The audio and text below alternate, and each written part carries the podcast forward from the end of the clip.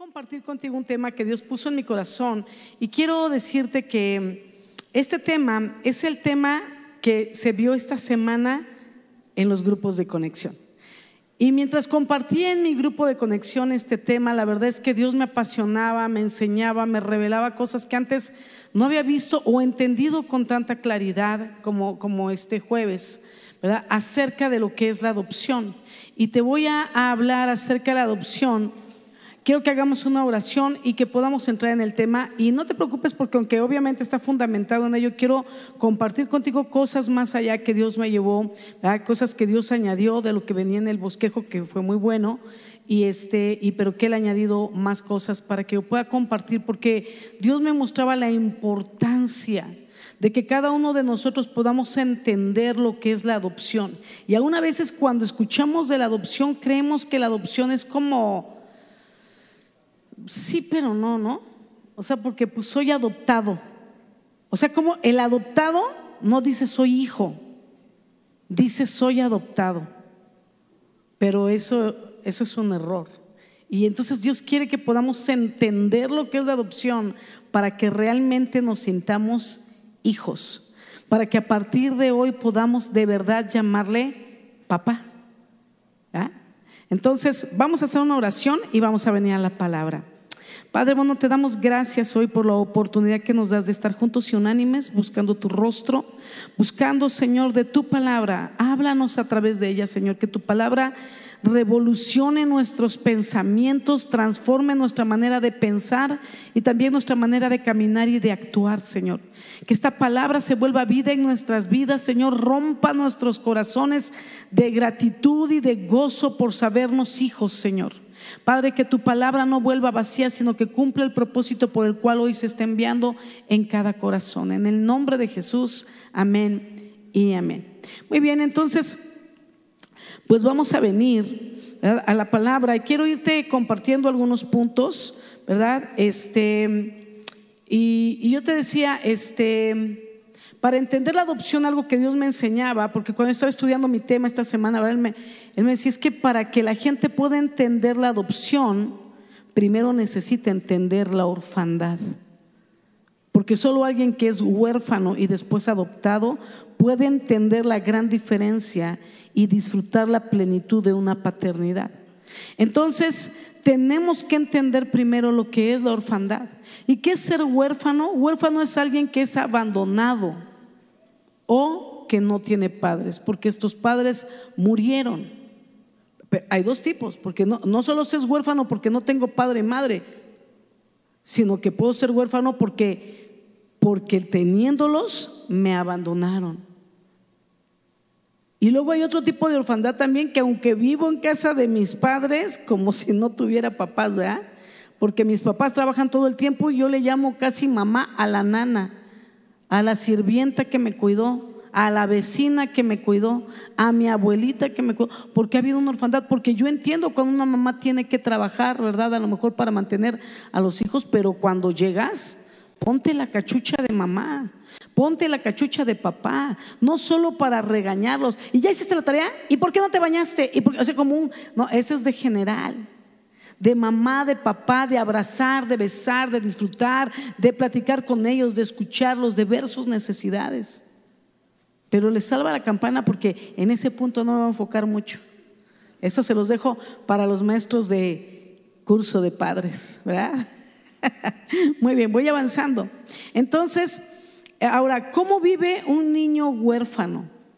Un niño huérfano se siente solo, aunque esté en un orfanato, se siente rechazado, aunque tiene cuidadores, cuidadoras y tiene eh, otros amiguitos que están ahí, que yo imagino que entre ellos se ven como hermanitos, pero se siente rechazado, solo, se siente triste, muchos de ellos deprimidos, con rencor, van creciendo con amargura. ¿Por qué adoptan a él y a mí no? ¿Por qué se lo llevan ahí, a él y a mí no me llevan a mí nadie me quiere. No me quisieron ni mis propios padres y la gente que viene aquí tampoco nadie me quiere porque nunca me llevan a mí. ¿Por qué se llevan a otros? Ese es, ese es como me explicó el pensar de un niño en un orfanato. Y el anhelo de un niño en un orfanato es ser adoptado. El anhelo de ellos es poder tener un papá, una mamá, una casa, una cama. Pero ahorita vamos a ir hablando de eso. Ahora, ¿cuál es la Ya vimos lo que es la orfandad, pero quiero que veamos cuál es la definición de adopción. Em, esto es el acto legal mediante el cual se crea un vínculo de parentesco entre dos personas. mira, repite conmigo, vínculo de parentesco. Una vez adoptado, somos parientes, que generalmente establece una relación de paternidad y maternidad. En la Biblia, la adopción consiste en que Dios incorpora en su familia a todos los que confían en Cristo como redentor. Dios nos acepta y nos adopta como sus hijos. Antes de la adopción éramos esclavos del pecado, o sea, no estábamos con Él. Hacíamos la voluntad de Satanás. Lo dice Gálatas 4.3 y Primera de Juan 3.10. No estoy entrando en eso porque tengo otras citas más que ver. El amor eterno de Dios es la fuente de la adopción. Y como consecuencia de su inmenso amor por la fe en Cristo su Hijo, nos llama sus hijos. Todo aquel que cree en Jesús como su Salvador recibe esa adopción de parte del Padre. Ahorita lo vamos a ver. La base de la adopción es la muerte de Cristo como la redención que nos libra de la esclavitud del pecado. Nosotros recibimos la adopción por fe en Cristo como nuestro Señor y Salvador.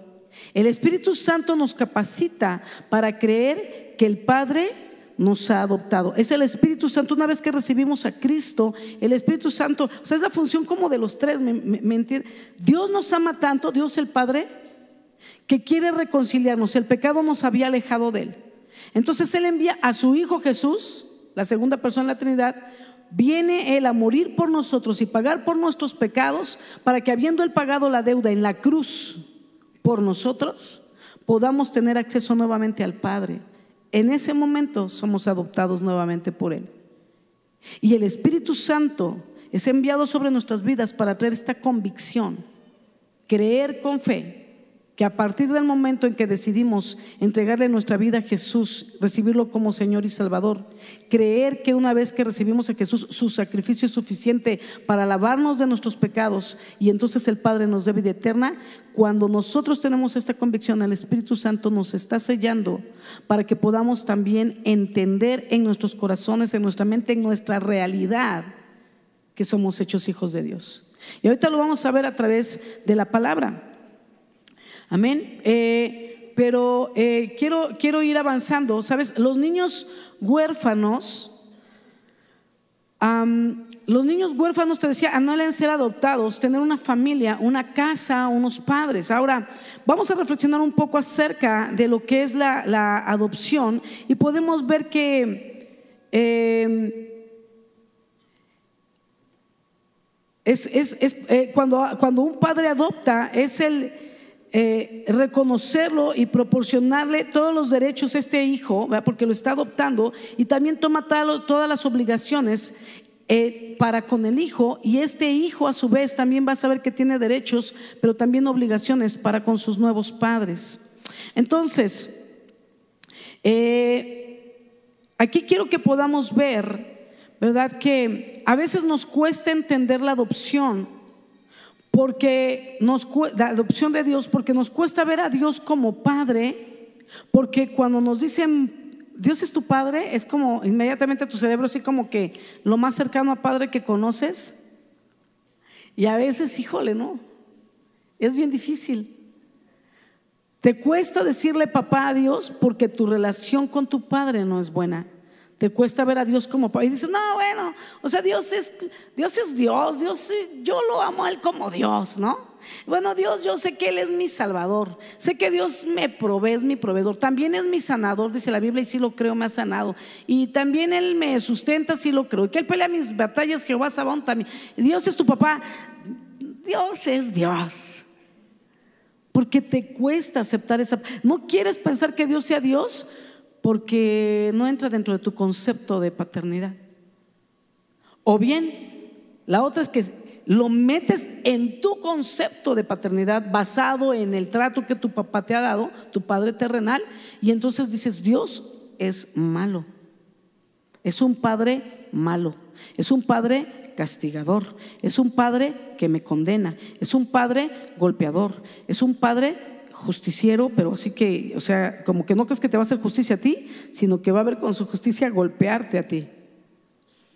Porque esa es la experiencia, la experiencia que muchos hemos tenido y nos cuesta trabajo entender la paternidad. Tenemos que quitarnos el chip porque el Padre terrenal en absoluto no es el concepto del Padre celestial. De hecho, tenemos que aprender como padres de la paternidad de Dios y bajarle 3.258 rayas a nuestra paternidad, ¿no? Porque damos gritos y sombrerazos y todo, para corregir estamos buenos, ¿verdad?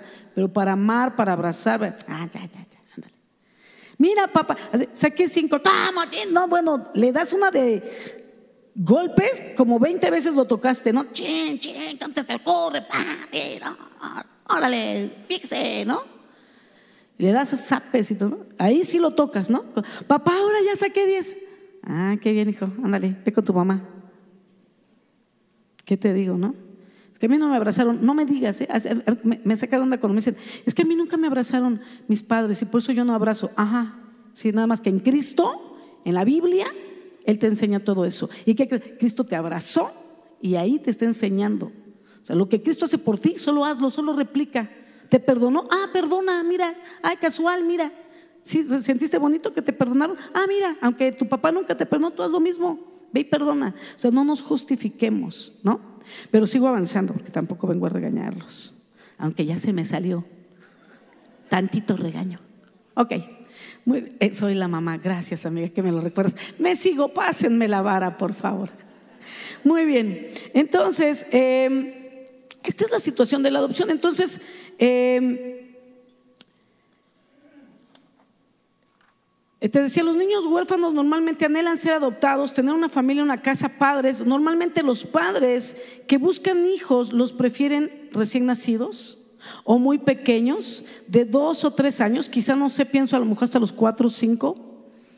Pero después de eso no, porque como que ya no son tan bonitos, ¿no? Tan lindos, tan tiernos, tan... Y entonces eh, quiero que vayamos viendo acerca de la adopción ahora, que hablé un poquito de la orfandad, pero quiero que mientras te cuento lo que es la adopción, ahora que te conté lo que es la orfandad, todos nos podamos imaginar que somos huérfanos.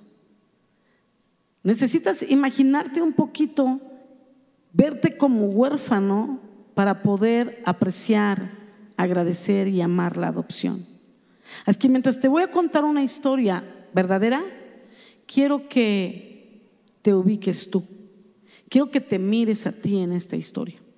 Y esta historia que te quiero contar es acerca de tres chicos que nosotros conocimos, tres niños que fueron adoptados, que fueron adoptados y estos papás que, que los adoptaron, anhelaban tanto tener hijos, no tenían y anhelaban en su corazón tanto tener, y entonces estuvieron orándolo mucho, mucho, mucho, tenían eh, mucha capacidad económica. Un día decidieron adoptar, entonces vamos a adoptar un hijo.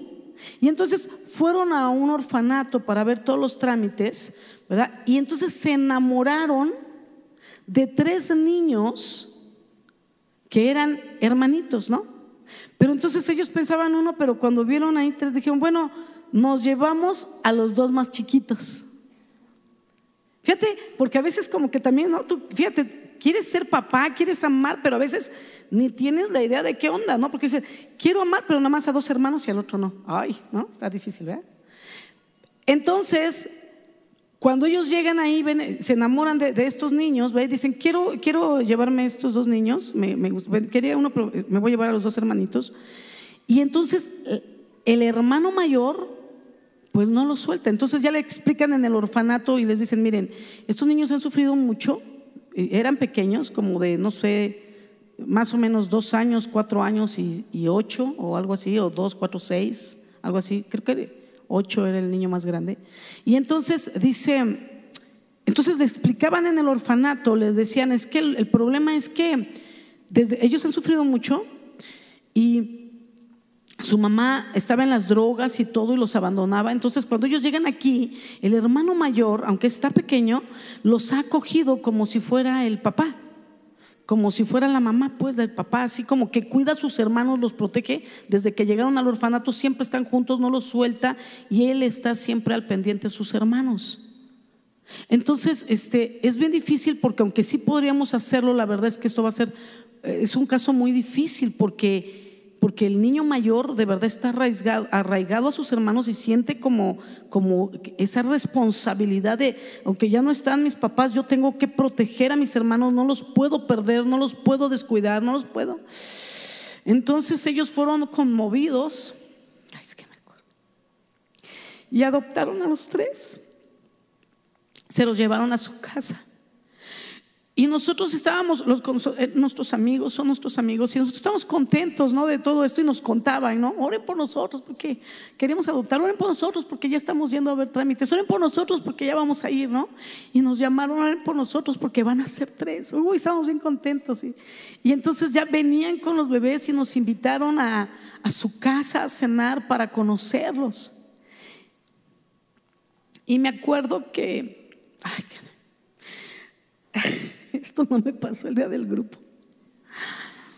Pero me acuerdo que cuando llegamos a su casa, inclusive nosotros fuimos a comprar regalos para ellos, iguales para que no sintieran una diferencia. Me acuerdo que les regalamos unas ovejitas porque decíamos, ellos, ellos van a ser también nuestras nuevas ovejitas espirituales y como pastores les dimos unas ovejitas. Y entonces, eh, ay, perdón. Perdón. Entonces, cuando llegamos a su casa, conocimos a los niños, ellos contentos, juguetones, felices. ¿Sabes? Cuando eres niño como que no entiendes muchas cosas, ¿no? Y entonces estaban contentos porque, ay, una casa, ay, vamos a tener unos papás, ¿no? Y, y, la casa, y contentos. Y luego subimos con los niños a conocer sus habitaciones. Precioso, precioso. Habían cada quien su cama igualita. El cuarto estaba decorado para niños, juguetes. No, no, era hermoso. Porque sabes, cuando un papá, una mamá van a adoptar, no van por el niño y luego dicen, ¿y ahora dónde los vamos a meter? ¿No? Sino que los papás comienzan desde antes, ya anhelan en su corazón, aun cuando no conocen al niño que van a adoptar, ya lo aman en su corazón, ya lo quieren. Y luego van y, bueno, al menos los cristianos oran y dicen, Señor, muéstrame quién, quién es, hay un propósito, muéstrame quién, ¿no? Pero, pero pero sabes, ya para cuando todo esto está sucediendo que van por los niños, los papás ya lo amaban desde antes, ya lo querían desde antes, ya tenían preparada la habitación, ya habían contemplado y hecho cuentas cuánto me va a costar un bebé económicamente, aparte del amor que quiero desbordar en él, cuánto me va a costar pañales, toallitas, lechita, escuela, universidad, en fin, ¿no? Entonces, un padre cuando va a adoptar planea todas estas cosas en su corazón. Te voy a hablar de ocho puntos de, la adopción, porque quiero que, que, al menos yo pude ver en, este caso, ¿verdad? Y, y reconocer, pero también identificarlos como la adopción que Dios tiene para con nosotros. Entonces, eh, te decía que normalmente prefieren a niños más pequeños, pero cuando un niño, vuelvo al, orfanato y a, pensar que somos huérfanos, cuando un niño es mayor de edad. Porque empiezan a adoptar a los niños desde recién, son los favoritos, son los recién nacidos, ¿verdad? Porque que nunca sepa que lo adoptamos, ¿no? Que, desde, que ni tenga ningún recuerdo, ¿no? Y si no, de un año, de dos años, a lo mejor de cuatro, de cinco, pero después de esas edades es bien difícil que de un orfanato un niño salga. En el orfanato les van a dar escuela y les van a enseñar un oficio, no una carrera. Nunca les van a pagar una carrera, un oficio. Pero a los 18 años un niño tiene que dejar el orfanato. Tiene que salir porque ya es mayor de edad. Si yo creo que como que si bien le va y fue dedicado y como que se ganó el corazón de los de ahí, a lo mejor dicen, pues quédate aquí y apóyanos. Quizá quiero pensar que hay algunos casos así pero no son todos, los más bien contados. Pero entonces, este jovencito de 18 tiene que salir del orfanato, ¿a dónde? ¿Ya? ¿Sabes panadería? ¿Ya sabes algo de carpintería? ¿Ya te enseñamos un oficio, peluquería? ¿Ya tienes un oficio? ¿Ya te puedes valer por ti mismo? Ya puedes irte. Sí, pero voy a trabajar, pero ¿a dónde voy a vivir? Es un niño que vivía dentro de una burbuja. No sé ni siquiera cómo se hace un trámite de renta. Ah, me dicen que necesito un fiador. El orfanato no es como tú, ¿verdad? Cuando sales de tu casa y tu papá, a ver, hijo, ¿dónde vas a rentar? A ver, yo salgo por fiador. A ver, tu tío, a ver, tú, ellos no tienen familia. ¿Quién va a ser su fiador en la renta? ¿Le va a alcanzar para... ¿Quién lo va a contratar? Ya salí, ya después de dos días ya tengo trabajo, ya soy peluquero, ya puse mi peluquería. Va a ser un empleado, quizás tu asistente. y eso si consigue rapidito, porque quién sabe cuánto. Y mientras, ¿dónde va a vivir? Salen de un orfanato para vivir en una casa de estas de... Tenía el nombre y se me fue. Estas casas donde las personas van solo a dormir por las noches, los, los indigentes. En un albergue. Salgo del orfanato para vivir en un albergue y del albergue empiezo a salir a ver dónde voy a... o sea, salí de un orfanato sin una familia. Sigo solo, estoy en un albergue donde no conozco a nadie, nadie es mi familia Ahí es como que sobrevive el más fuerte, te lo digo porque conocimos a un chico que le predicamos y dormía y le decíamos, ve un albergue, hijo, no te quedes en la calle. No, dice, porque ahí me golpean, me quitan mis cosas, me roban mi cobija.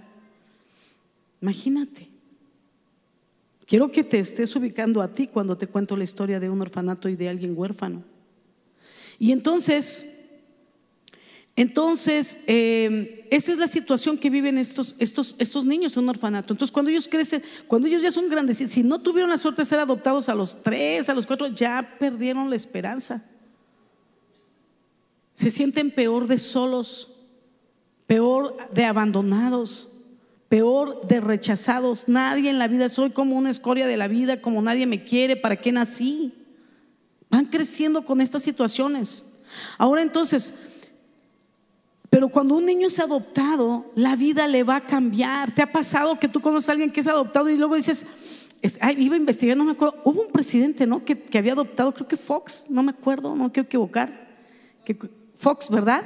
O sea, ya tenía hijos que eran adoptados y luego de repente fue presidente y decimos, oh, imagínate sus hijos, porque cuando ya eres presidente te cuentan como de su familia, entonces, oh, imagínate sus hijos, ¿no?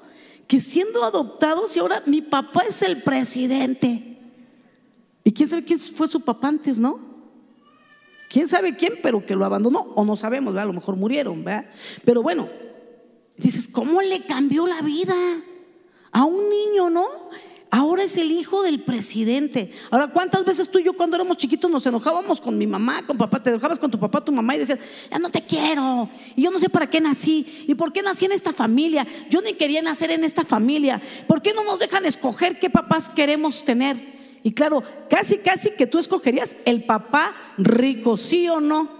O sea, cuando eres niño, no piensas el papá guapo, sino que un papá que me compre todos los juguetes que yo quiero. Por eso digo, ay, los hijos de Fox, ojalá baraja, ¿no? Entonces, este, porque dice, oye, ¿a dónde fue a caer este niño, no? Y entonces nosotros muchas veces anhelamos, alguna vez, ¿verdad? A lo mejor no todos, pero la, yo estoy dentro de la raya de los que sí. Y decíamos, ¿por qué nací aquí? ¿Por qué no? Yo me acuerdo cuando nos decía, mamá, mamá, es que no tengo ni idea. ¿Por qué yo no fui hija del presidente? Le yo me acuerdo no, no, sé ni quién era el presidente entonces, pero gracias a Dios que no, fui hija del presidente. Entonces, ella dice, ¿por qué no fui hija del presidente para tener dinero, para que no tener que andar que a veces sí me dan y a veces no me dan? Porque todo como que gira en torno al dinero. Y entonces, hasta cuando uno así dices, ¡ay! ¿Dónde fueron a caer? O sea, no sabemos si era buen papá o no, pero como que el papá presidente pues tiene lana, ¿no? ¿Qué es lo que uno piensa rápido? El dinero. Y estos niños cuando, cuando los adoptaron, nosotros dijimos, hoy los niños ni dimensionan quiénes los adoptaron, porque sus papás, pues bendito Dios, eran prósperos, ¿no? Les iba muy bien económicamente, muy, pero muy bien, gracias a Dios. Entonces decíamos, no, estos niños no les va a faltar nada, todo van a tener, qué bueno. Y luego, pues deseosos de amar, ¿no? Entonces, no, pues ¿dónde cayeron? Entonces, ¿sabes qué? Quiero decirte que Asimismo, ¿verdad? Eh, hablando de la adopción, eh, Juan 1.12 dice, mas a todos los que le recibieron, a los que creen en su nombre, les dio el derecho de ser hijos de Dios. Cuando tú crees en Jesús como Salvador, Dios te da el derecho de convertirte en hijo. Antes eras creación o pecador, lejos de Dios. Pero cuando tú le pides perdón a Jesús por tus pecados y le rindes tu vida a Él, en ese momento Él te da acceso al Padre y eres adoptado, eres hecho hijo. Voltea a decirle de al lado, no medio hijo, hijo. Gracias por ayudarme a predicar. Y entonces, ese es el punto número uno, ¿no? Viene el punto número uno es que viene la adopción. Y es esta historia que te he contado. Y Dios de la misma manera nos ha adoptado a nosotros, que muchas veces no teníamos esperanza, que nuestra vida se estaba perdiendo, que nos estábamos yendo al hoyo, que queríamos levantarnos y nos hundíamos más, que vagábamos por la vida, aunque parecía que tienes un techo, pero con orfandad, con vacíos, con necesidades de ser llenado, con rechazo en tu vida, aunque tenías papás, con heridas, con tantas cosas que venimos cargando. Pero un día Dios llegó y te escogió. Y te escogió sin importar si eras recién nacido o si tenías 100 años o 90, 80 o 70. No importa que ya venías todo maleado y más atorado, Él dice, yo tengo suficiente paternidad para cambiarle la vida a todos. Amén. Gloria al Señor. Entonces ese es el punto número uno de la adopción. El punto número dos, ¿sabes? Una vez que, que somos adoptados o que los niños son adoptados, después de esto viene la preparación, como te contaba en la, en la te contaba en la historia, ¿no? O sea, antes de poder dar el paso a la adopción, los papás ya prepararon una casa, como te decía. Ya tienen la casa, ya tienen el cuarto, ya tienen los juguetes, ya hasta tienen la carrera que los hijos quieren y va a ser abogado. Eso hasta con los hijos propios, ¿verdad? Va a ser doctor, ya lo vi. Y entonces, ¿sabes? De la misma manera hace Dios con nosotros. Ese es el punto número dos. Eh, Dios hace preparativos. ¿Cuáles son los preparativos del Padre? Efesios 1, del 4 al 5. Según nos escogió en Él antes de la fundación del mundo. Ya te había escogido para adoptarte ya nos había escogido para que fuésemos santos y sin mancha delante de Él, en amor, habiéndonos predestinado para ser adoptados hijos suyos por medio de Jesucristo, según el puro afecto de su voluntad, de su amor. Antes que nacieras ya tenía el plan de adoptarte. Antes de que se creara el mundo ya había pensado en ti y luego el punto número tres, sabes, de la adopción, porque viene la preparación, pero luego viene el niño elegido, ¿no? Como te decía, el niño elegido, ¿no? ¿A quién vamos a escoger? ¿A cuál vamos a elegir? Pero sabes, en Juan 15, 16, dice la palabra, no me elegisteis vosotros a mí, sino que yo os elegí a vosotros. Y os he puesto para que vayáis y lleves fruto y vuestro fruto permanezca para que todo lo que pidieres, no a Dios, ¿a quién? Al Padre en mi nombre, Él se los dé. A veces creemos que nosotros elegimos a Dios, pero como en una adopción, Él vino y nos eligió a todos nosotros. Y sigue queriendo adoptar más hijos, sigue queriendo elegir por más. El punto número cuatro, el punto número cuatro, como te mencionaba, no se imagina, así como un niño cuando es adoptado, ni tiene dimensión de qué clase de padre le adoptó, ¿no?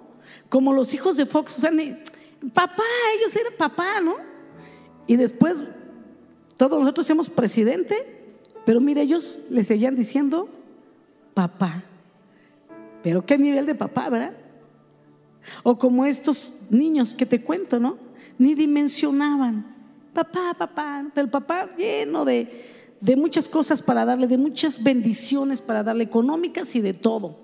de amor y de enseñanza y de preparación para la vida, de todo. Y a veces no dimensionamos. Y uno dice así como, cuando es una adopción, dice, ¡Oh, no inventes! El hijo del presidente. Mire ese otro, ¿no? Ah, eh, su papá millonario. Ay, su mamá Shakira, creo que Shakira adoptado, ¿no? ¿O no? Es porque no veo la tele. Pero sé que hay artistas que adoptan, ¿no? Angel, Angelina Jolie, sí, ¿no? ¿Quién? Madonna, por ejemplo, ¿no? Entonces, claro que entonces es como, el hijo de Madonna, ¿no? O sea, como que el niño ni se imaginó y el papá que perdió la oportunidad, la mamá que perdió la oportunidad, ahora, pues ahora el niño tiene otra vida, ¿no? Y luego a veces tú puedes decir como, ay, qué padre, ¿no? Así como que no, les cambió la vida. Pero yo te quiero contar del papá que te adoptó. Quiero que dimensiones que te fuiste rayado, que te fuiste rayada. Te adoptó nada más y nada menos que el rey de todos los reyes de la tierra. El Señor de señores. Dáselo fuerte a tu papá. Dile, ay papá, no sabía que éramos ricos. Papá no sabía que soy dueño de todas esas bendiciones que están en la Biblia. No dimensionaba. Te voy a hablar un poquito más porque te digo que cuando eres niño como que no, no vislumbras todo lo que tú... Pero uno que es adulto dice, no, ese niño ya viste todo hasta cuando se case, ¿no? ¿Cómo le va a ir? Te quiero contar eso. Porque tienes un papá que no solo es el rey de reyes y el señor de señores, o sea, ni Madonna ni el presidente, mucho, pero mucho, pero mucho más arriba que eso, pero todavía más arriba, porque Él es el rey del universo. Nos ha llamado a ser hijos y nos va a preparar, y ahorita voy a hablar de eso, para reinar juntamente con Él. Porque, porque eres hijo de un rey, te va a llamar a reinar. Te va a formar para eso, para reinar y te va a llevar a la vida eterna para seguir reinando juntamente con Él. O sea que esto no se va a acabar. No es solo en la tierra, pero también en la eternidad. Amén. Muy bien, voy al siguiente punto. Eh, ay, perdón. Este dice la palabra también en Juan 14 del versículo 2 al 3, que Él preparó una casa para nosotros antes de adoptarnos. Dice la palabra, en la casa de mi padre muchas moradas hay, y si no fuera, y si así no fuera, yo os lo hubiera dicho, voy pues a preparar lugar para vosotros, y si me fuere y os prepararé lugar, vendré otra vez y os tomaré a mí mismo para que donde yo estoy, vosotros también estén. ¿Sabes? Es como si Jesús lo está diciendo, entonces yo veo que Jesús lo que dijo es, o sea,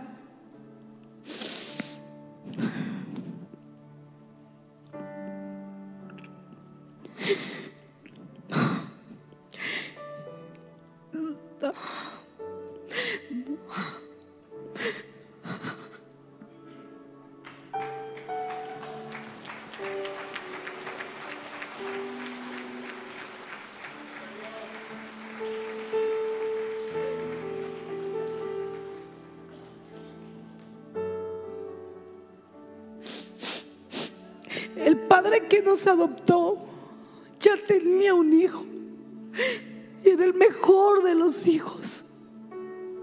No necesitaba más, pero leímos que Él nos amaba y nos anhelaba aún antes de la fundación del mundo. Ya tenía Jesús. Porque la Biblia dice en Génesis que Dios dijo, hagamos, juntos hagamos al hombre a nuestra margen conforme a nuestra semejanza la Trinidad ya estaba junta. Después Dios envió a su Hijo a hacerse hombre para rescatarnos y tener más hijos. Entonces es tan grande el amor de Dios que teniendo al mejor de los hijos sin necesitar ningún otro, nos amó. Nos anheló antes de la creación, de la fundación del mundo. Y Jesús no es un hermano celoso sino que junto con el padre se emociona y dice, sí, papá, quiero más hermanos. Y cuando está en la tierra, dice, en la casa de mi padre, que es tu padre, hay muchas moradas. Ya está tu casa y tu casa y tu casa y la tuya y la tuya, la de ustedes. Hay una morada para cada uno, hay lugar para todos. Si no fuera así, yo se los diría, pero créanme, hay la morada y yo voy a prepararles el cuarto con los juguetes y la cama para decorarlo, para arreglar y preparar todas las bendiciones eternas para ustedes. Y luego yo quiero venir por ustedes, yo, su hermano mayor, y los voy a llevar a la casa. Y les quiero enseñar dónde están todas las cosas, dónde están todas las cosas espirituales del reino. Y les quiero enseñar sus cuartos, sus moradas eternas. Eso es lo que está ocurriendo, pero a veces solo leemos y no dimensionamos lo que es la adopción y lo que está ocurriendo.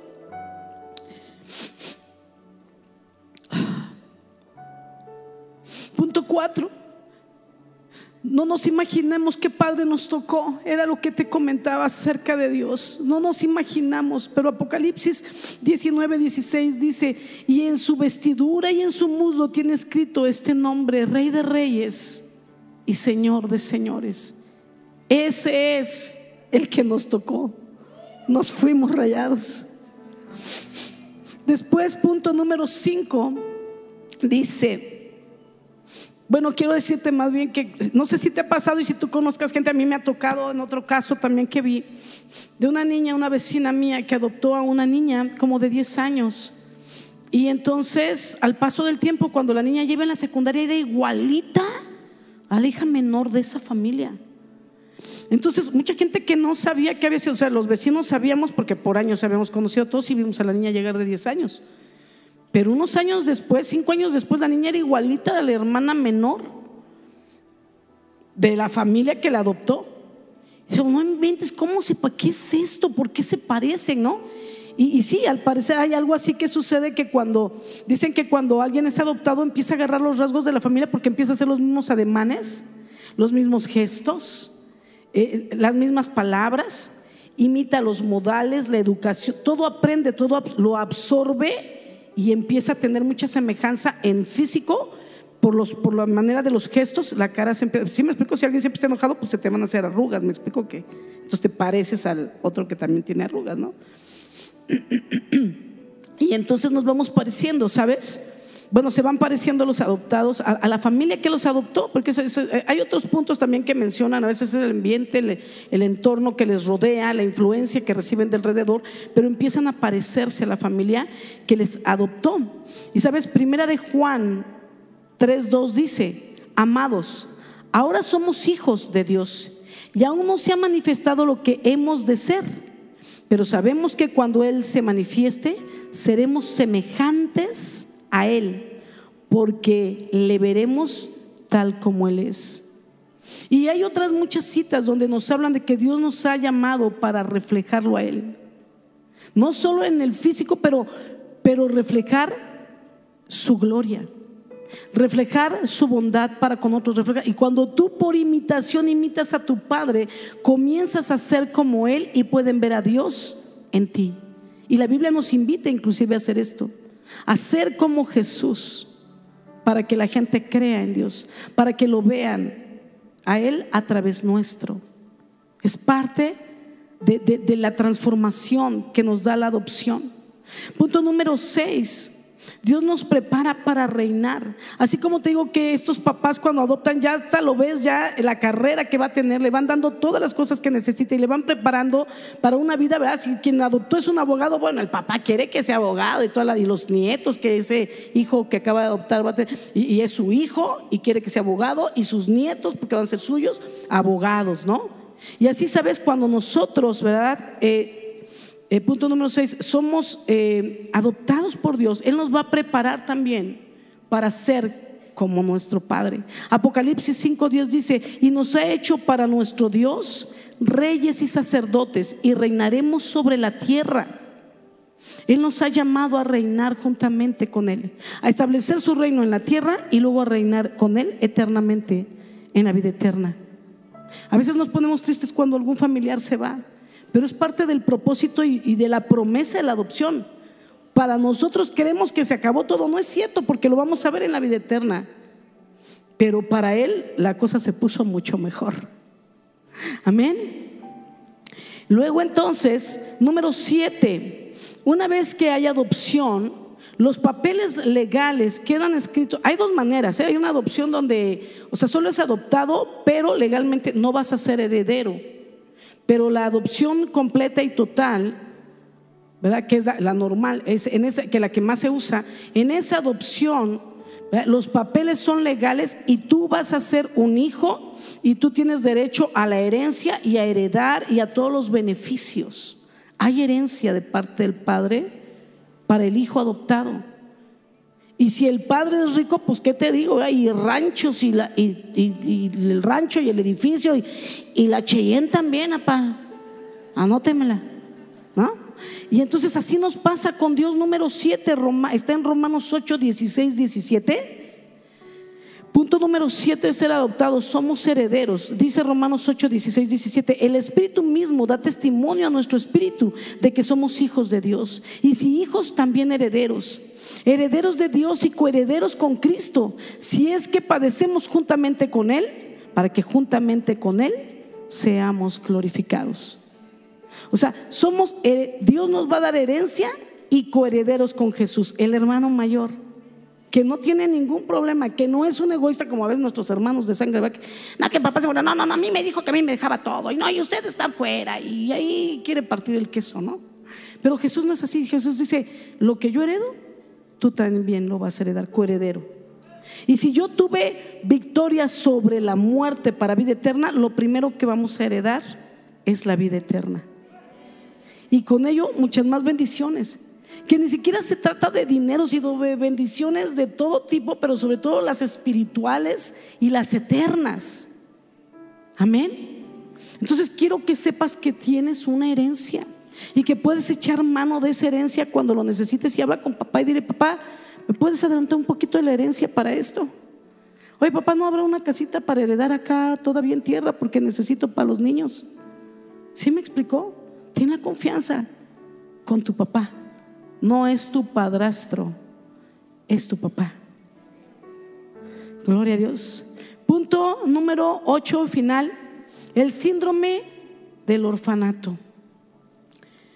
¿Sabes? El síndrome del orfanato, y con eso termino también la historia, es el siguiente. Es, estos tres niños que fueron adoptados empezaron a, jugar, a adaptarse y demás en casa, pero de repente el hermano mayor, yo no sé si porque sentía que como el papá o como todo hermano mayor, empieza a molestar a los hermanitos y a pegarles y a controlarlos y les pegaba, los empujaba. Y la mamá se daba cuenta por la ventana cuando jugaban en el jardín que el hermano mayor molestaba a los pequeños. Pero lo más fuerte fue cuando los pequeños empezaban a decirle, por ejemplo, papá o mamá, y, el hermano mayor decía, no, ella no es nuestra mamá. No, él no es nuestro papá. El hermano mayor estaba influenciando mucho. Parecía que había una lucha de poderes porque el hermano mayor sentía que él era la autoridad de los niños y al ver esta nueva autoridad, ¿verdad? Él no se quería someter a la autoridad de los padres, pero no quería perder el control de autoridad sobre sus hermanos. Y entonces él empezaba a aconsejar a los hermanos para que fueran desobedientes, para que no obedecieran. O si el papá decía, lávense las manos o llévanse a dormir, no, no nos vamos a dormir. Hagan, no, no lo vamos a hacer. Entonces los niños iban bien, iban contentitos, los más pequeños, y de repente el hermano les decía lo que te... Y entonces era como un choque para los niños porque empezaban a ser desobedientes. Entonces los niños más pequeños, el niño mayor no quería y estaba en rebeldía, pero el niño, los niños pequeños estaban como en una confusión donde tenían que vivir un proceso de adaptación, pero el niño mayor estaba estorbando la adaptación. Entonces, eh, aún la trabajadora social tenía que ir a verlos de tiempo en tiempo para ver cómo estaban. Y podía llegar inclusive de sorpresa, sí, pásale, ¿no? Y entonces los entrevistaba aparte sin los papás, ¿cómo estás? ¿Cómo te tratan? ¿No te golpean? Dime con confianza porque si yo estoy aquí para defenderte, yo te llevo, vine para rescatar si necesitas ayuda. Tú dime porque yo te voy a defender, no estás solo. Así, ¿no? Entonces el niño, no, sí, estoy feliz. Y entonces los dos niños estaban súper felices, pero el niño más grande dijo, yo no quiero estar aquí. Digo, pero mira, tus hermanos no los querías soltar. No, si ellos quieren quedarse, que se queden. Ellos quieren, están contentos, pues que se queden. Pero tú no los quieres soltar. No, yo no quiero estar aquí. Entonces, ¿qué quieres? Me quiero volver. Me quiero volver al, orfanato. En ese entonces estaban de vacaciones, se los habían llevado de, de, vacaciones, me acuerdo, a la playa. Y la trabajadora social, porque la niña quiso hablar, y entonces el niño, el niño, perdón, quiso hablar y entonces dijo, este, ok, que venga hasta acá, a Cancún, porque ahí fue donde fue el problema, ¿no? Entonces dijo, bueno, que vengan a la playa, que venga la trabajadora social, le pagaron el boleto, vino, los entrevistó, habló, dijo, me quiero ir. Pero mira tus vacaciones, no quiero, me quiero regresar. Y entonces la trabajadora social les decía, este niño, el mayor, tiene el síndrome del orfanato. Los papás no sabían que eso existía. Y es que cuando son pequeñitos, si en el orfanato no reciben mucho amor, lo cual no sucede porque hay muchos niños, no tienen tiempo más que para rápido servirles la comida y así, lo que sigue, lo que sigue. Cuando no reciben amor, cuando no son acogidos y abrazados, ellos mismos al crecer ya no, ya no se adaptan a ser amados ni saben cómo hacer esta conexión y vínculo para recibir amor. Los chiquitos estaban en tiempo, pero el mayor no. Y él decidió irse y dejar a sus hermanos y volverse al orfanato porque él para él ya su hogar, su familia y su casa era el orfanato. Y se tuvo que ir porque no quería estar ahí. Porque las, fue un shock para él a esa edad. Y sabes, a veces para nosotros pudiera suceder así. Pero quiero decirte Juan 3, 18, 19. Dice, el que en él cree, en Jesús, no es condenado, pero el que no cree ya ha sido condenado, porque no ha creído en el nombre del unigénito Hijo de Dios. Y esta es la condición, la condenación, que la luz vino al mundo y los hombres amaron más las tinieblas que la luz, porque sus obras eran malas.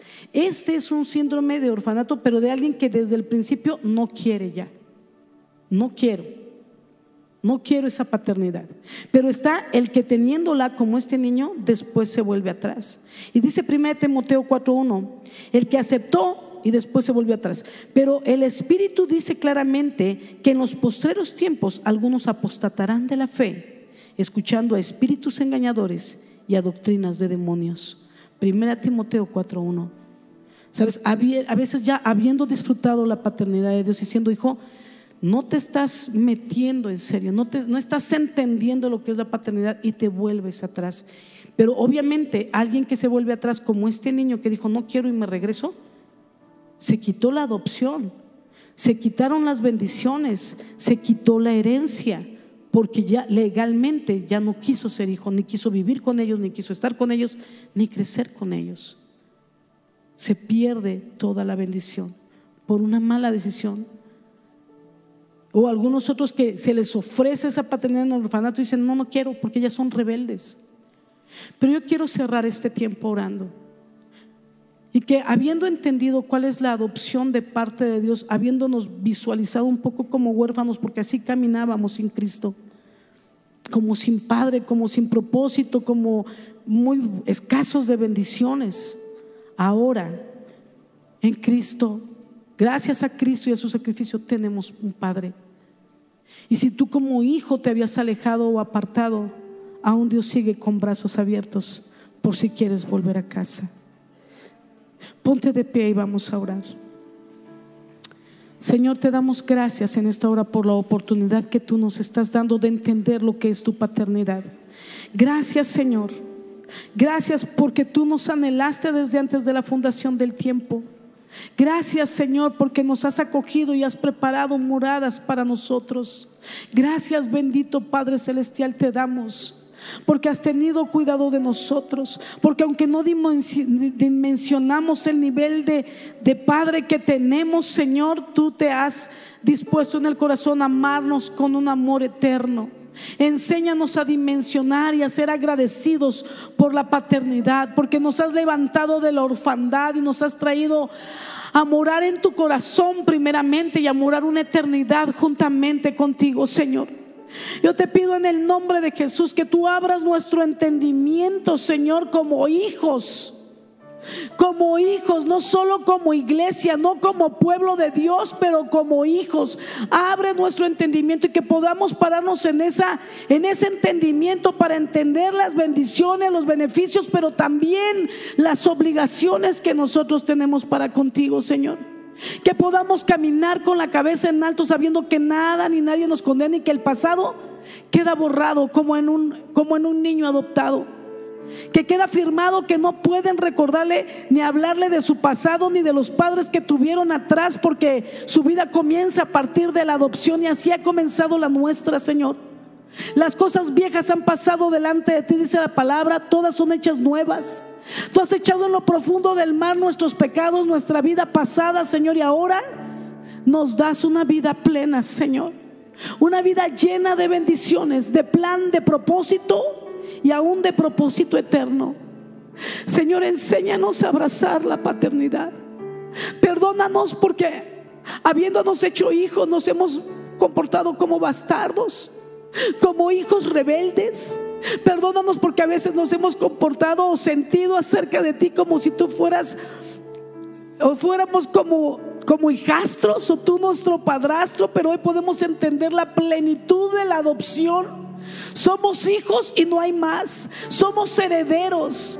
Somos coherederos con Jesús y tenemos derecho a todos los derechos que un hijo tiene porque a ti te plació por amor. Hoy abrazamos tu amor y la bendición de tu paternidad en el nombre de Jesús. Amén y amén.